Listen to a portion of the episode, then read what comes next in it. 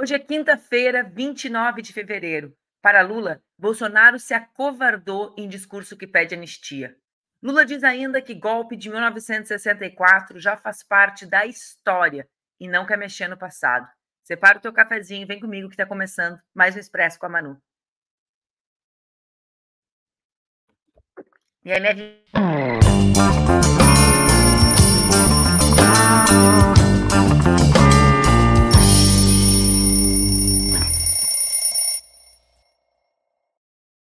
Bom dia, bom dia, bom dia. Tá no ar mais um Expresso com a Manu, meu programa que acontece entre segundas e sextas-feiras aqui nas redes do Opera Mundi, com transmissão simultânea nas redes Ninja. O Expresso pode ser acompanhado ao vivo aqui pelo YouTube, pelo Twitter, pelo Instagram, ou pode ser também acompanhado depois no formato podcast. Esse 29 de fevereiro o dia do ano bissexto. Hoje é o dia que faz com que o ano tenha um dia a mais, galera. Já chegou chegando, eu não sei se é a lua, se é o dia, mas até a dona Laila anda se esquecendo da. Como que chama? Da vinheta. Tá como é que é a vida, pessoal?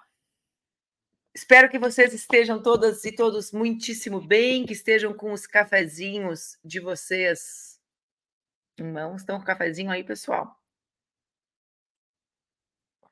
Eu tô. Confesso para vocês que hoje ele é o primeiro que eu estou tomando. Normalmente eu já chego aqui com três cafés tomados, né? Mas hoje, apesar de eu ter me acordado às quatro e meia da manhã, eu não fiquei com vontade de tomar o meu café antes. Fiquei lendo as notícias do nosso Brasil varonil. Ontem eu comentei com vocês diversas passagens da entrevista que o presidente Lula concedeu ao jornalista Kennedy Alencar na noite de terça-feira. Mas eu quero continuar conversando sobre essa entrevista, sobre outros aspectos dela aqui no programa. Pode ser?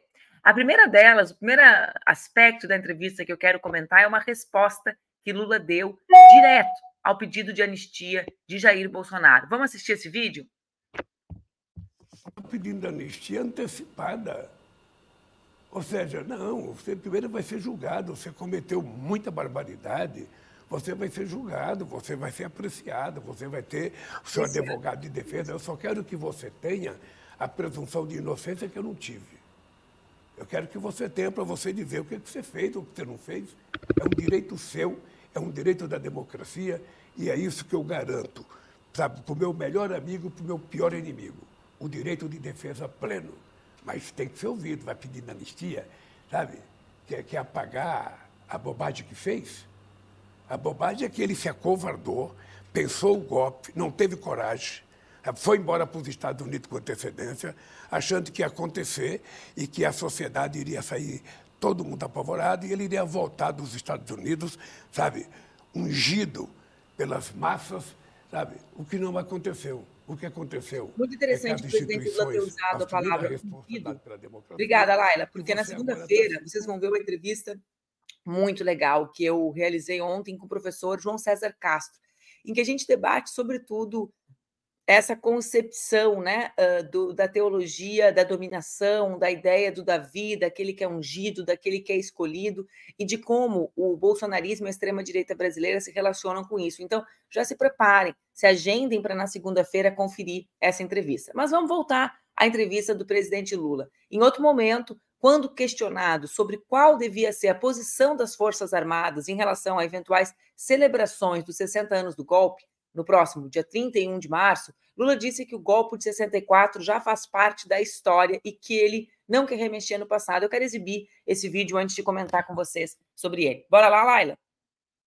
Eu vou tratar da forma mais tranquila possível. Tá? Eu estou mais preocupado com o golpe de, 2000, de janeiro de 2023 do que com 64. Eu tinha 17 anos de idade estava dentro da metalúrgica independência quando aconteceu, sabe, o golpe de 64. Isso já, já faz parte da história, já causou o sofrimento que causou. O povo já conquistou o direito de democratizar esse país. Sabe, os generais que estão hoje no poder eram crianças naquele tempo, sabe? Alguns acho que não tinham nem nascido ainda naquele tempo. Então, o que eu não posso é não, sabe, de tocar a história para frente, ficar remoendo sempre, ficar remoendo sempre. Ou seja, essa é uma, uma parte da história do Brasil, sabe, que a gente ainda não tem todas as informações, porque tem gente desaparecida ainda, porque tem gente que isso pode se apurar, Mas eu, sinceramente, eu não vou ficar me remoendo e eu vou tentar tocar esse país para frente. Eu quero conversar com vocês sobre isso. Por quê? Porque quando o presidente Lula diz que está mais preocupado com o golpe de 2022, né, de 2023, do que com o golpe de 1964, ele abstrai a dimensão de conexão entre os dois processos históricos, ou seja, que como uh, o Brasil fez uma opção por não, por não buscar né, produzir memória e justiça sobre esse período, nós vivemos a celebração desse período e a possibilidade da reconstrução de uma força política a partir do que representou a ditadura militar. E, portanto, aqui tem um erro crasso, que é a desconexão entre 23 e 64. Há uma conexão. O passado se reapresenta em 23 porque nós, presidente Lula, não construímos alternativas eficazes para fazer, para produzir memória a partir do Estado brasileiro. É por isso que ontem 150 entidades né, lançaram um documento que diz que falar sobre o golpe não é remoer o passado, é discutir o futuro. Nessa nota das entidades de direitos humanos da sociedade civil, elas afirmam que nós, aspas, né, e eu me somo a essas vozes, não aceitaremos que mais uma vez os governos negociem ou abdiquem dos direitos das vítimas para poder contemporizar com os militares. Não aceitaremos mais essa, essa tutela cujo preço histórico que tem preço histórico que tem sido pago, quem tem pago são os familiares, todos os que foram atingidos por atos de exceção, todos os que trabalham pela construção da memória e para a defesa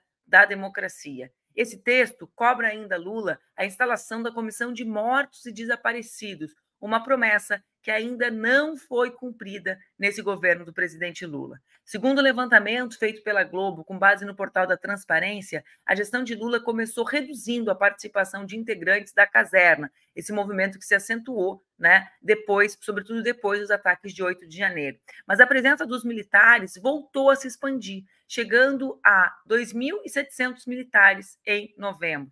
O número de representantes na ativa é apenas 6% menor do que era em dezembro de 2022, o último mês de Jair Bolsonaro na presidência. Mas também há mudanças em relação à gestão de Bolsonaro. Bolsonaro deixou a presidência com 48 militares nos cargos mais elevados da administração. Hoje eles são 29.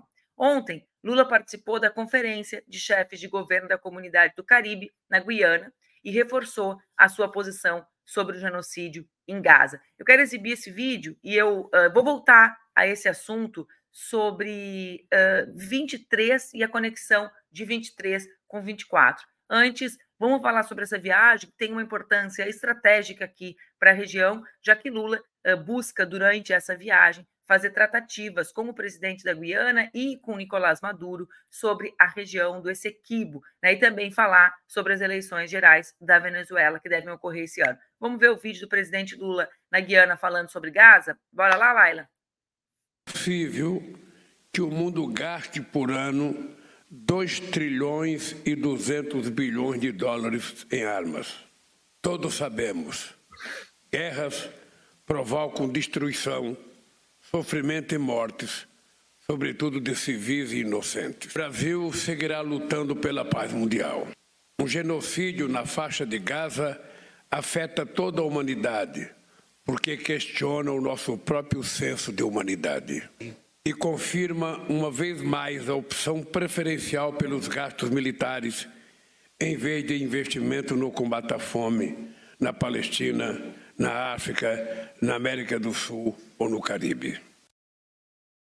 Ontem, mais uma vez, uh, Joe Biden, né, para agradar o seu público interno, a despeito dos investimentos aprovados no Congresso norte-americano para o envio de armamento para a Ucrânia e para uh, Israel, mais uma vez, Biden disse que Israel, se não abandonar suas opiniões uh, radicais, vai ficar cada vez mais isolado. O isolamento de Israel é crescente, sobretudo, atentem, pela política interna dos Estados Unidos, a população, uh, os eleitores dos democratas rejeitam sobremaneira a maneira como os Estados Unidos têm conduzido a, a relação com Israel e esse apoio restrito ao genocídio do povo palestino na região de Gaza.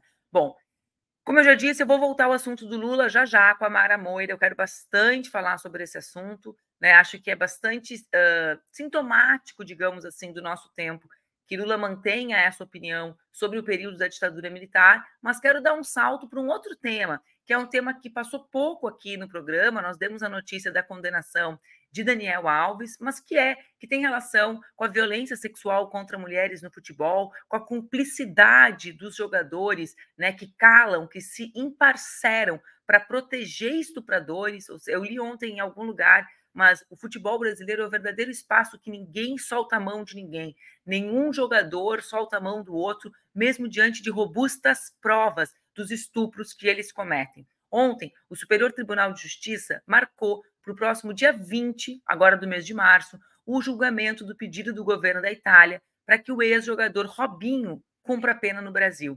O Robinho, como vocês sabem, foi condenado na Itália a nove anos de prisão pelo crime de estupro coletivo.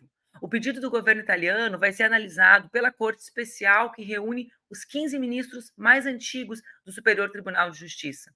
De acordo com o MPF, o Ministério Público Federal, o Tribunal de Milão solicitou ao Estado brasileiro que homologue a sentença condenatória, transferindo a execução de pena para o país. O Robinho vive no Brasil. A legislação brasileira impede a extradição de brasileiros natos para o cumprimento de penas no exterior. Segundo o MPF, todos os pressupostos legais e regimentais adotados pelo Brasil para o prosseguimento da transferência de execução penal foram cumpridos. No parecer, o Ministério Público Federal afirma que a transferência da execução penal da Itália para o Brasil respeita a Constituição Federal quanto ao compromisso de repressão da criminalidade e de cooperação jurídica do país. O Robinho, gente, foi sentenciado por estuprar, associado com outros cinco homens, uma mulher albanesa em uma boate em Milão, na Itália. Segundo a denúncia, o crime de violência sexual em grupo ocorreu há 11 anos, quando ele era um dos principais atletas do Milan. Em fevereiro de 23, o governo italiano pediu a homologação da decisão da justiça do país que condenou o ex-jogador, o que permitiria, então, como eu disse a vocês, que Robinho cumprisse a pena no Brasil. A gente vê sucessivos casos e realmente é escandalizante que algo tão relevante para o Brasil e para o povo brasileiro como é o futebol, né? O imaginário do Brasil, vamos lá, gente, o imaginário do Brasil, do que é o brasileiro dentro e fora do país, passa pelo futebol. E esse ambiente, ver nesse ambiente um ambiente de proteção e de silêncio e ações, silêncio de um lado, né? E ações concretas de, de emparceramento de estupradores me faz ficar absolutamente convencida da dimensão da violência contra mulheres num país como o Brasil.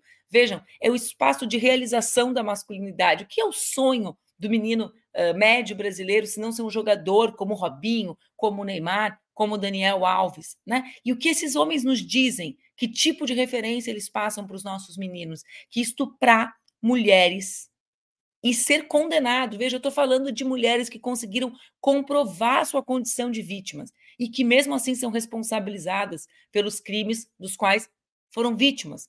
Então, qual é o recado claro? Tá tudo bem, tá tudo bem. Nós protegeremos uns aos outros. É gravíssimo, é gravíssimo. As manifestações, o Tite fez uma manifestação horrorosa, sabe? É um bando de homem que protegem homem estupradores. Só que esses homens no Brasil são as referências das nossas crianças, dos nossos meninos, do que é ser um homem de sucesso, né? E isso, enfim, é muito revelador do que do que o Brasil espera dos seus homens, do que a prova do comportamento masculino e para suas mulheres. Vem conversar comigo, Amara Moira. Vem, vem ser feliz, Amara. Olá, mulher querida, tudo certo? Oh, feliz de estar aqui com você de novo. Recuperar de Covid, Amara Moira. Nossa, acredita? Foi. Carnaval e voltou contaminado. Não, fui pro carnaval, aí voltei com Covid, perdi festa, perdi um monte de coisa. Foi meu aniversário segunda-feira, inclusive. Não sabia não... de teu aniversário, Amara, pelo amor de Deus, como é que tu me dá essa notícia assim no ar? Eu então, teria feito uma é. festa, um balãozinho aqui. Porra. Olha só. Parabéns, aconteceu, aconteceu. parabéns, parabéns, muita saúde, é. que seja um ano lindo. Passei passei aniversário com Covid, pior coisa possível, sabe? Então, ou seja, não, aí não teve, não teve festa, não teve encontros, até, até agora ainda não, não consegui fazer uma celebraçãozinha é, com um pessoalzinho mais maiorzinho, assim, né? É, mas vai acontecer, em algum momento eu vou tentar separar isso. Celebrar essa vida de sucesso, de tanta força, tanta potência. Sim, sim. Não, e... É de peixes, é verdade, Andréia. Amara pisciana, mas tem umas casas de fogo aí que são visíveis. Não sei, não sei. Eu é, não entendo nada de. A gente defende a ciência, porém abrimos exceção para a astrologia. Ah, olha só.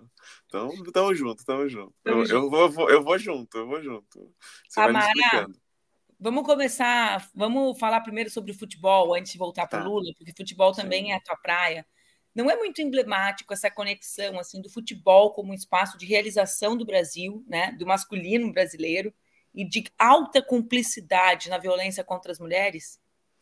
Não, sim, e é, eu, eu fiquei, você mencionou a, a declaração do Tite, né, e essa declaração foi muito é, muito simbólica, assim, né, do, do que, que do tamanho do, do, problema que a gente tem, né? Então, para você ter uma noção, ele é, traz à baila, né, o episódio do Neymar, né, para tentar dizer, olha, eu não tenho que me posicionar eh, sobre o Daniel Alves, porque quando aconteceu a suposta acusação de estupro do Neymar, eu tive que responder um monte de perguntas sobre isso, depois se provou que, né, é, se provou não, na verdade ficou aquela coisa, aquele borrão que a gente sabe que, que existe, né, no, que, o como é difícil levar adiante uma denúncia é, de, de, estupro, de violência contra a mulher, né? Então, e, e essa é uma questão importante também, né? A gente fica muitas vezes comemorando que sai a condenação, né? Ah, uma vitória. Só que que vitória é essa, né? Que o custo dessa vitória para essa mulher que foi vitimada, não apenas na, pela, pelo estupro, pela violência, né? Mas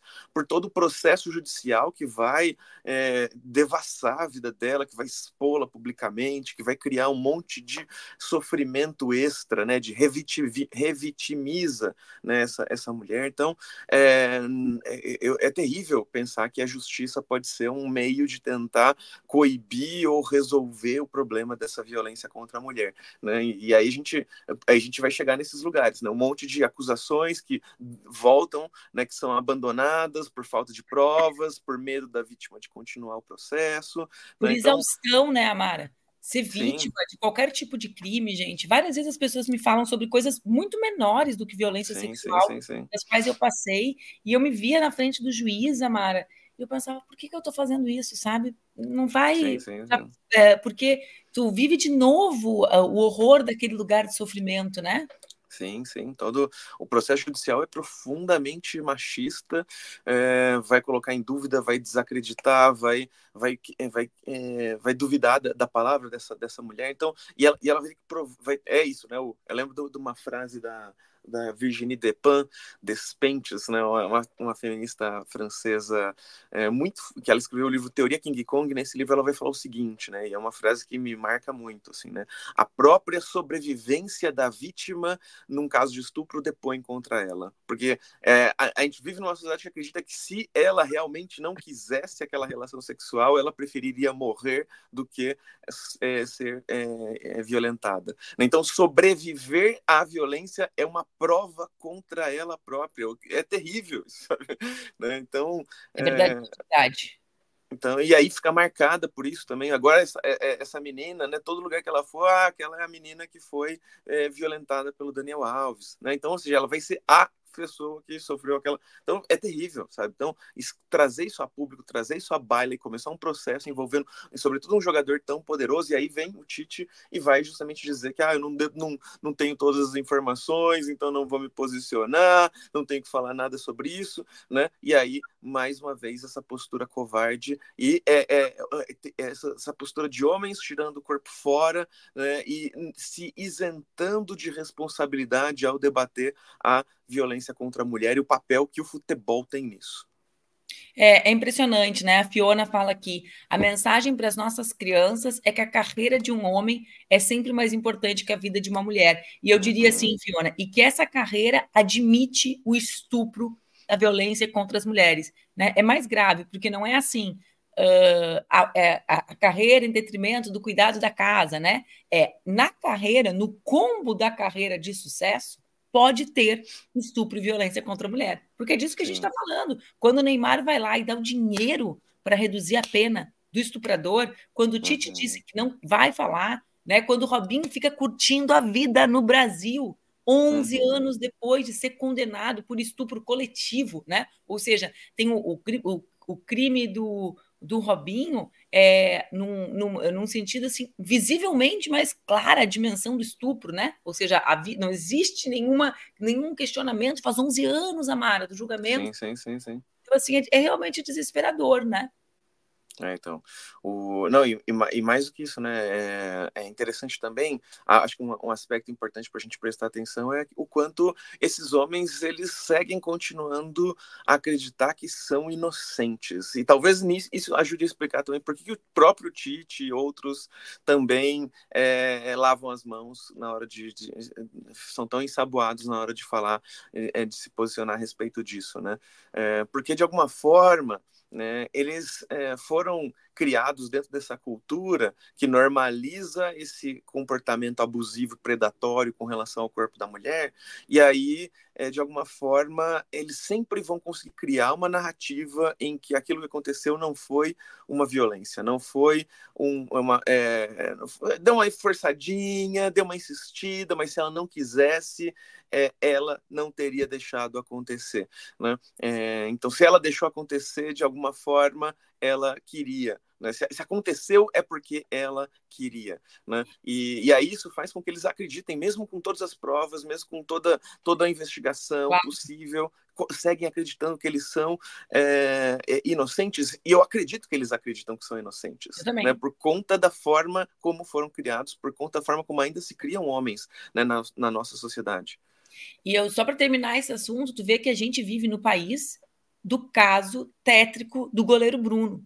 Ou seja, uhum. o Brasil teve há muitos anos um episódio que poderia ter chamado a atenção dos grandes clubes sobre a maneira como seus jogadores, mesmo no auge do sucesso, se relacionam com mulheres, com a violência contra mulheres, com a agressão sexual de mulheres. O Bruno mandou esquartejar a mãe do filho, né? E mesmo diante disso, o Brasil, uhum. os seus clubes não fizeram nada com relação uh, ao tema da violência contra a mulher e, e, e, enfim, né, Amara? E a Sim. relação dos jogadores com isso. É algo. É algo não, o Bruno, o goleiro Bruno é ainda é herói para muita gente. Para né? muita gente. Então, ele ainda é muito venerado, seguido, né? chega a ser contratado, né? E, e bom, é, é, isso, né? Tem, tem um debate também sobre como é que a gente vai pensar é, pessoas que cometeram crimes, o que, que, a gente faz com essas pessoas, né? Teve um, um debate sobre a punição para o Daniel Alves ter sido pequena, né? A gente conversou sobre isso semana isso. passada, né? Então, qual que é a punição, o tamanho ideal, né? Qual que é o tanto de tempo que a pessoa tem que passar na prisão, em que condições vai passar nessa prisão, para que a gente sinta que houve justiça no caso, né? Um, é um debate super complexo esse, e, bom, é, mas na dimensão, não da punição individual, mas do aprendizado coletivo, né, Mara? Sim, sim. Episódios como esses, justamente numa lógica de que a punição individual, por maior que seja, não repara o dano, e que o que a gente precisa é estabelecer políticas para que crimes como esses não aconteçam repetidamente. Uhum. Seja, né? Dentro dessa lógica, o episódio do governo, do governo, não, do goleiro Bruno, deveria servir para que clubes de futebol parassem e pensassem: opa, tem algo errado.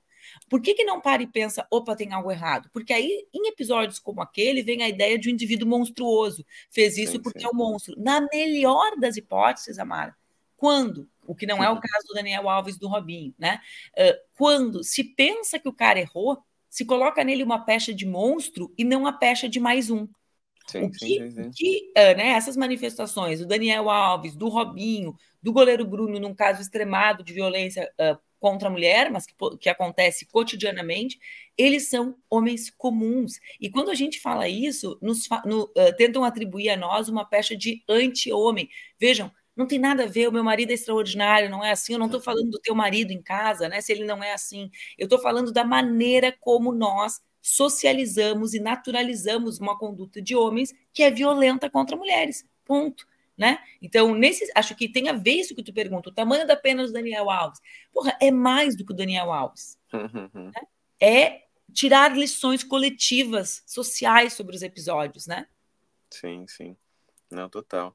E, e a gente é, é, fica né, é, e, e, aí mudando um pouco para o outro assunto. Era né, que eu ia te puxar agora. né, porque é isso, né, a gente é, tá, tá diante desse, desse impasse, né? Olhar esse governo Lula é um teste de. eu lembro quando a Linda Quebrada Resiliência. entrou no BBB, entrou, a Linda Quebrada entrou no BBB e antes de começar o programa eu falei não, vou passar pano para tudo que ela fizer, né? Você é a, a cadelinha da, da Linda Quebrada, né? E aí assim, né, semana por semana ia ficando mais difícil a tarefa, não, porque, é, mas eu imagino que tá dentro daquele jogo, né? É difícil de, de tomar as decisões, você não sabe como é que tá sendo refletido fora do, da casa, mas eu falei, meu Deus, Lin, meu não, deixa, não. É, aqui fora tem a, a, chamada edição, né, Amara? Sim, sim. E aí eu ficava, ia ficando difícil, assim, né? Então, aí eu falei, não, meu Deus, como é difícil cumprir a nossa palavra, né? É, difícil. Por isso que a gente não tenta não dar ela em antecipação. né? Carta branca é difícil, né? Então, o... e aí com a coisa do, do Lula tá sendo bastante isso, né? Eu fiquei... Uma, um dos pontos que me, me deixou muito chocada nessa entrevista pro Kennedy, né? Pro Kennedy Alencar, foi justamente quando ele é, relaciona apagar a memória para construir o futuro, né? Então, crescer economicamente, gerar emprego, enfrentar a fome, tudo isso só é possível sem esquecer as, as, as atrocidades cometidas na ditadura. Por qual que é a conexão entre uma coisa e outra, né? E, é. E, e como é que ele faz? Ele fala isso citando junto que ainda tem gente desaparecida, ainda tem coisa para apurar, mas não vamos ficar remoendo o passado. Deixa essas coisas aí fechadas, né? Deixa é, é, para que não, não, não melindre, né? Isso que é isso, né? Nessa tentativa de recon, recon, reconstruir uma relação com as Forças Armadas, ele não quer melindrá-las, né? Mas também, é, é mais uma vez, ele está dizendo enfaticamente que elas não estão submetidas à, à, à sociedade, né? Então elas... É, é perfeito esse raciocínio. E mais, né, Amara? O Lula não está falando isso em 2021. Ele está falando isso em 2024, depois de uma nova tentativa de golpe em 2023. Uhum. E ele uhum. desconecta 23 de 64. Então, para mim, tem essa contradição né, perfeita que tu coloca aqui, de desvincular o futuro do passado, do ponto de vista histórico do país, como se uh, né, buscar apurar a memória para que episódios como esses não se repitam, é preciso tirar essa dimensão de revanchismo da memória. A dimensão da memória aqui é a dimensão que nos permite conhecer a história, para não permitir que 64 inspire 18, como inspirou né? Uhum. E que nós não uhum. tenhamos que viver de novo o que, o que vivemos. Agora, tem uma outra dimensão aqui que mostra a contradição da manifestação do presidente Lula. Ele diz: os militares que estão na ativa agora sequer estavam nascidos ou eram crianças. Bom, se essa é uma verdade, como é, né? Mais uma razão ainda para que esses militares sejam formados numa cultura que não cultue a barbárie da ditadura militar. Uhum. Por quê? Porque aí eles não vão perpetrar atos contra a democracia como o fizeram. Haja visto o amplo envolvimento de militares, mesmo que a instituição, né, na hora H, não tenha aderido, mas dos militares no processo de golpe de 23. Então, qual é o responsável por uma geração que não estava nascida? De militares aderir às ideias do golpe. A ausência de enfrentamento do Estado sobre o que representou o golpe de 64 para o Brasil. É por isso que contamina. É por Total. isso que o presidente Lula dá a resposta na sua fala. Porra, não é uhum. é nascido e são golpista? Tem alguma coisa errada. É isso, exatamente. É? Né? Não, e, e eu fiquei. Um, um, outro ponto também que está na, na carta, inclusive no, no, no, na nota do, da coalizão Brasil por Memória, é, Verdade e Justiça, é um ponto que eles trazem que eu acho que, é, que conecta de forma muito forte os dois momentos, é a questão da anistia. O Bolsonaro está pedindo anistia, o Lula falou o tempo inteiro, o Bolsonaro está querendo anistia, porque sabe que esse papo funciona no Brasil. Né? Então lá a anistia é, é geral e irrestrita, não era? Então, então, ou seja, a, a anistia para todo mundo, para quem cometeu crime, para quem claro. foi torturado e perseguido pelo Estado. Sabe que qualquer anistia é essa, gente? Sabe? Não, não... Claro, Amara, perfeito. Porque o Bolsonaro, quando ele pede anistia e usa essa expressão amplamente, ele se conecta hum. com o imaginário da redemocratização. Quando ele fala assim, cara, exatamente, Amara, quando ele fala assim, eu vim aqui para pacificar, vamos passar uma borracha no passado e anistiar, o que, que ele está falando? Vamos repetir o modelo da redemocratização. Então, ele advoga um modelo, e se a gente não coloca na cabeça o porquê que ele advoga esse modelo, né?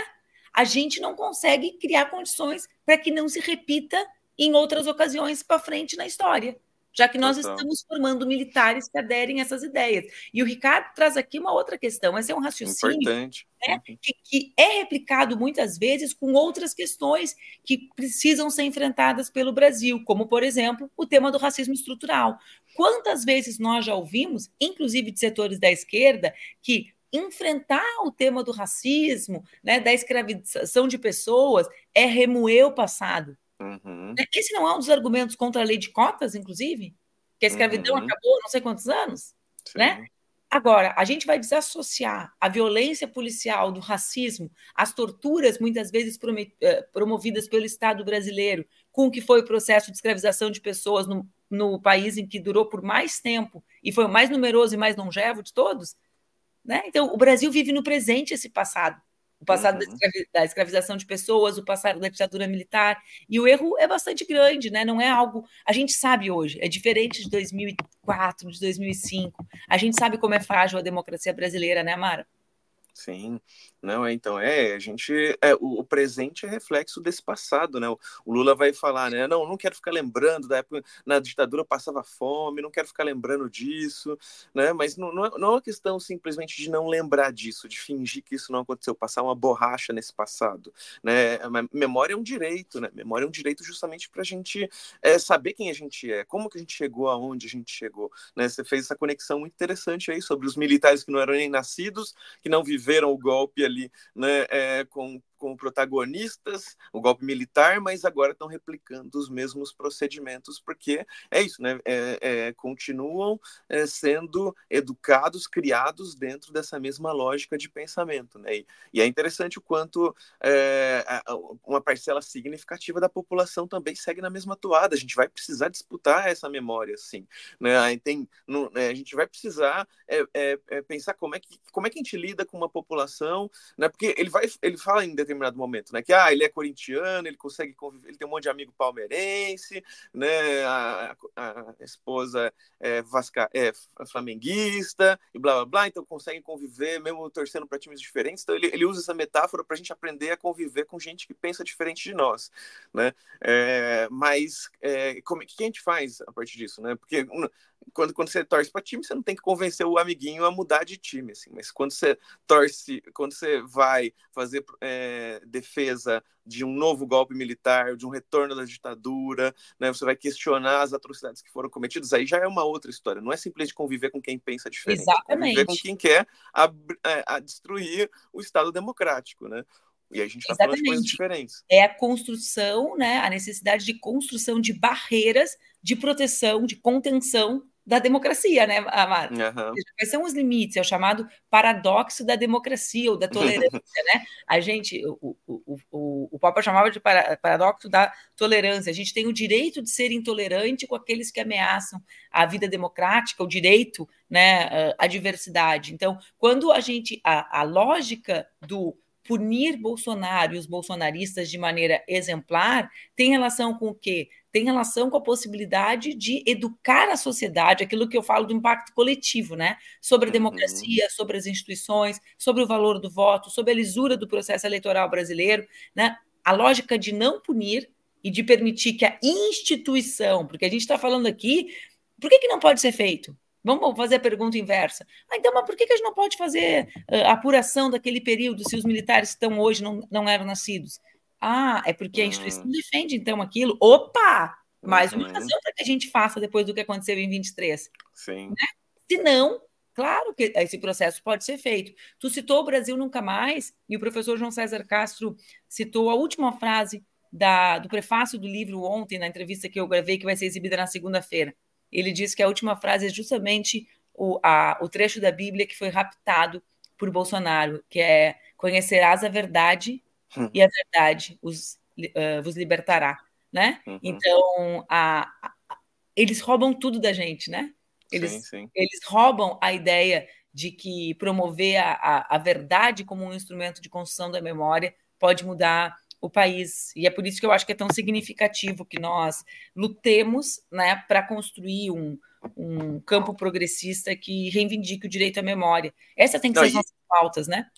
E aí ver como estão conectado a pauta do Daniel Alves e do Robinho, né, com, com essa questão também, né? Porque é, tem, tem uma questão de, é, de, um, de, um, de um clima de impunidade, né, de uma certa tolerância para com é, determinados crimes, né? Que o, o Tite vai chamar de erro, né? Se ele cometer um erro, né? Não é um erro, né? É, é, então eufemismos ali, né?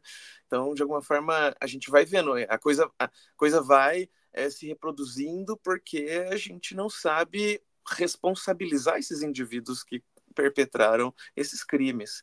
Né? E, e aí acho que também tem um papel interessante, né? O, o, o nosso Lula fala isso às vésperas então, dos 60 anos do golpe militar de 64, é algo muito chocante, mas também tem outra coisa no, no, no horizonte também que a gente vai precisar cobrá-lo, é que a recriação da Comissão de Mortos e Desaparecidos, né? Porque foi extinta né, no, no fim do governo Bolsonaro e a gente e, e, era uma campanha, uma promessa de campanha e parece que assim, não, não vamos mexer nisso, né? Deixa para depois, né? Passou um ano já e a gente ainda não tem essa comissão recriada e, e é tão importante, né? Amara, só para terminar, acho que isso traz aqui uma conexão super importante, que é o quê? Quais são os crimes que são considerados crimes no Brasil. O Brasil é um país super punitivista, nós temos uma das maiores ah, carcerárias do mundo. Quem são os nossos presos? O Brasil não é um país, a gente não está na Noruega, que as pessoas não são presas, né? A gente está Presídio vira instituição cultural, né? Exatamente. A gente está no Brasil, que o cara rouba um colar em Copacabana e é linchado pelo povo. Tamanha a sensação né, da necessidade de produzir justiça, né? de se vingar, de, de se vingar dessa, aspas, criminalidade. Quem está preso no Brasil? Está preso no Brasil menino, homem, jovem, negro, que é preso com pequenas quantidades de maconha, né? Uh, sobretudo esses, né? Muitos sem serem julgados, quase 40% sem serem julgados. Bom, se nesse país punitivista existem aqueles que não merecem ser punidos, o problema não é que nós somos um povo antipunição. O problema uhum. é que uhum. tem coisas que nós não consideramos crime. Nossa. Que coisas são essas? Estupro, que é contra a mulher, violência contra a mulher, pagamento de fiança. Quantas vezes você já ouviu alguém dizer assim, que horror, foi preso porque não pagava fiança? Então, tudo que é relacionado. Não, fiança não. É, é, não, não. É Ai, pelo amor de Deus. Uh, tá, certamente. Pensão, não é, pensão? pensão. Ah, se bater, tá, tá, tá mais, fica mais forte ah, eventualmente. Olha aqui. E aí, o que é aquilo que não é crime? Não pagar, né? Então, o povo não considera crime estuprar mulher. O povo não considera crime atentar contra a democracia. Uhum. Então, democracia e mulher são uhum. coisas menores num país em que eu vou repetir. Sonegação de imposto, o André trouxe aqui, né? Então, não pagar o imposto é ok. Estuprar a uhum. mulher é ok. Atentar contra a democracia, torturar é ok. O que não é ok é roubar um colar em Copacabana. Esse merece ser linchado. Aqui a gente consegue estabelecer um parâmetro muito claro do que quer punir e de qual é esse senso, né? De, o senso de punição. O que causa a revolta a ponto Nossa. das pessoas se, se, tomarem como justiciamento e o que não causa. A vida das mulheres não causa, a democracia uhum. não causa, né, Amara? Total. Nossa, muito boa essa reflexão. Acho que conecta, mostra o como, quão profundas são as conexões né, é, é, entre temas aparentemente distanciados, né, e que é preciso que a gente perceba essas, esses grandes movimentos maiores, assim, né, que vão conectando as coisas, que vão mostrando como é que é, como é que funciona o nosso judiciário, como é que funciona o nosso sistema carcerário, para quem que ele é feito, como está conectado com o nosso passado também, né? Então... Exatamente. Como isso está conectado com o nosso passado, muito mais do que parece estar, o que também comprova a necessidade da gente buscar produzir memória, reflexões sobre o passado, para poder chegar nesse Brasil que, que eu sonho, que tu sonha, que o presidente Lula rala para construir, né? Que é um Brasil que tenha menos, que se desenvolva para garantir mais justiça social. É isso, Amara Moira. Oh, feliz de estar aqui com você. Né? Espero vê-la quando você voltar aqui no Brasil. Está, já está com passagem comprada? Já estou tá com passagem comprada. Só não estou oh. com malas prontas, mas a passagem está comprada. Vamos marcar esse encontrinho, hein? Vamos Vou estar sem Covid também, prometo. Não, até, até já vi um sistema que eu aprendi a fazer aqui. Quando eu chegar no Brasil, eu vou comprar para a gente fazer a live junto. Já pensou? Ah, Maravilha, lado a lado. Vou adorar, vou adorar, vou adorar. Um beijo bem grande. Fica beijo, bem. querida. Tchau, tchau. Esse foi o nosso programa de hoje. Acho que é bastante importante, gente. Eu adoro conversar com a Mara, sei que vocês também adoram, né? Eu tô vendo aqui um pessoal que faz aula com ela, que já que curte bastante. Que bom. As quintas-feiras é sempre muito, é sempre muito legal conversar com a Mara. Esse tema da, uh, da revisão da lei da anistia, ou o assunto concretamente nem foi esse, né? O assunto foi mais genérico sobre o golpe de 64. É importante porque a gente precisa conectar o que de 64 ficou no Brasil para que 2018 e 2023 acontecesse, né? E, e, é importante porque nós vivemos num momento de uh, esforços múltiplos para que a democracia brasileira se fortaleça depois de ter sido tão violentada. Democracia, né? Essa palavra uh, feminina, né? Que foi vítima de tanta violência por homens Uh, tão pouco apegados ao Brasil e ao povo brasileiro durante os últimos anos. Então, para mim, é importante que a gente reflita uh, sobre isso e que consiga, aí sim, né, ter na, na, nossa, no centro da nossa pauta, mobilizações que digam respeito sobre isso. Muita gente está me provocando sobre as, as manifestações chamadas para o mês de março. Eu acho que Uh, o foco das nossas manifestações, o tipo de mobilização social das forças progressistas tem que ser outro, né? Acho que o foco das nossas mobilizações tem que ser a disputa do caráter do governo, a disputa do sentido do governo, né? A disputa com o centrão sobre a agenda que nós queremos ver implementada no nosso país, na saúde, na educação, uh, uh, no, nas possibilidades de investimentos públicos, né? Essas são as agendas que deveriam uh, nos unir e nos mobilizar, e não a ideia de pressionar a polícia e a justiça para que façam o seu trabalho, um trabalho que, de resto, eles têm feito conduzindo as investigações e, e, dando o tempo, o rito e o tempo necessário para que as investigações sejam conduzidas no Estado democrático de direito, que não é o que nós vivemos durante o período das investigações contra o presidente Lula e que nós sabemos o que a, a ausência é capaz de produzir. Bom, gente, um beijo grande, uma boa quinta-feira. Amanhã, sexta-feira, a gente se encontra para o último programa dessa semana nesse ano que em fevereiro, no qual fevereiro teve 29 dias, senhoras e senhores. Um bom dia, 29 de fevereiro, aos nascidos nessa data. Feliz aniversário. Deve ser estranhíssima essa sensação de que se nasceu num dia que não existe, só existe de vez em quando. Um beijo grande, fiquem bem, uma boa quinta para vocês. Ah.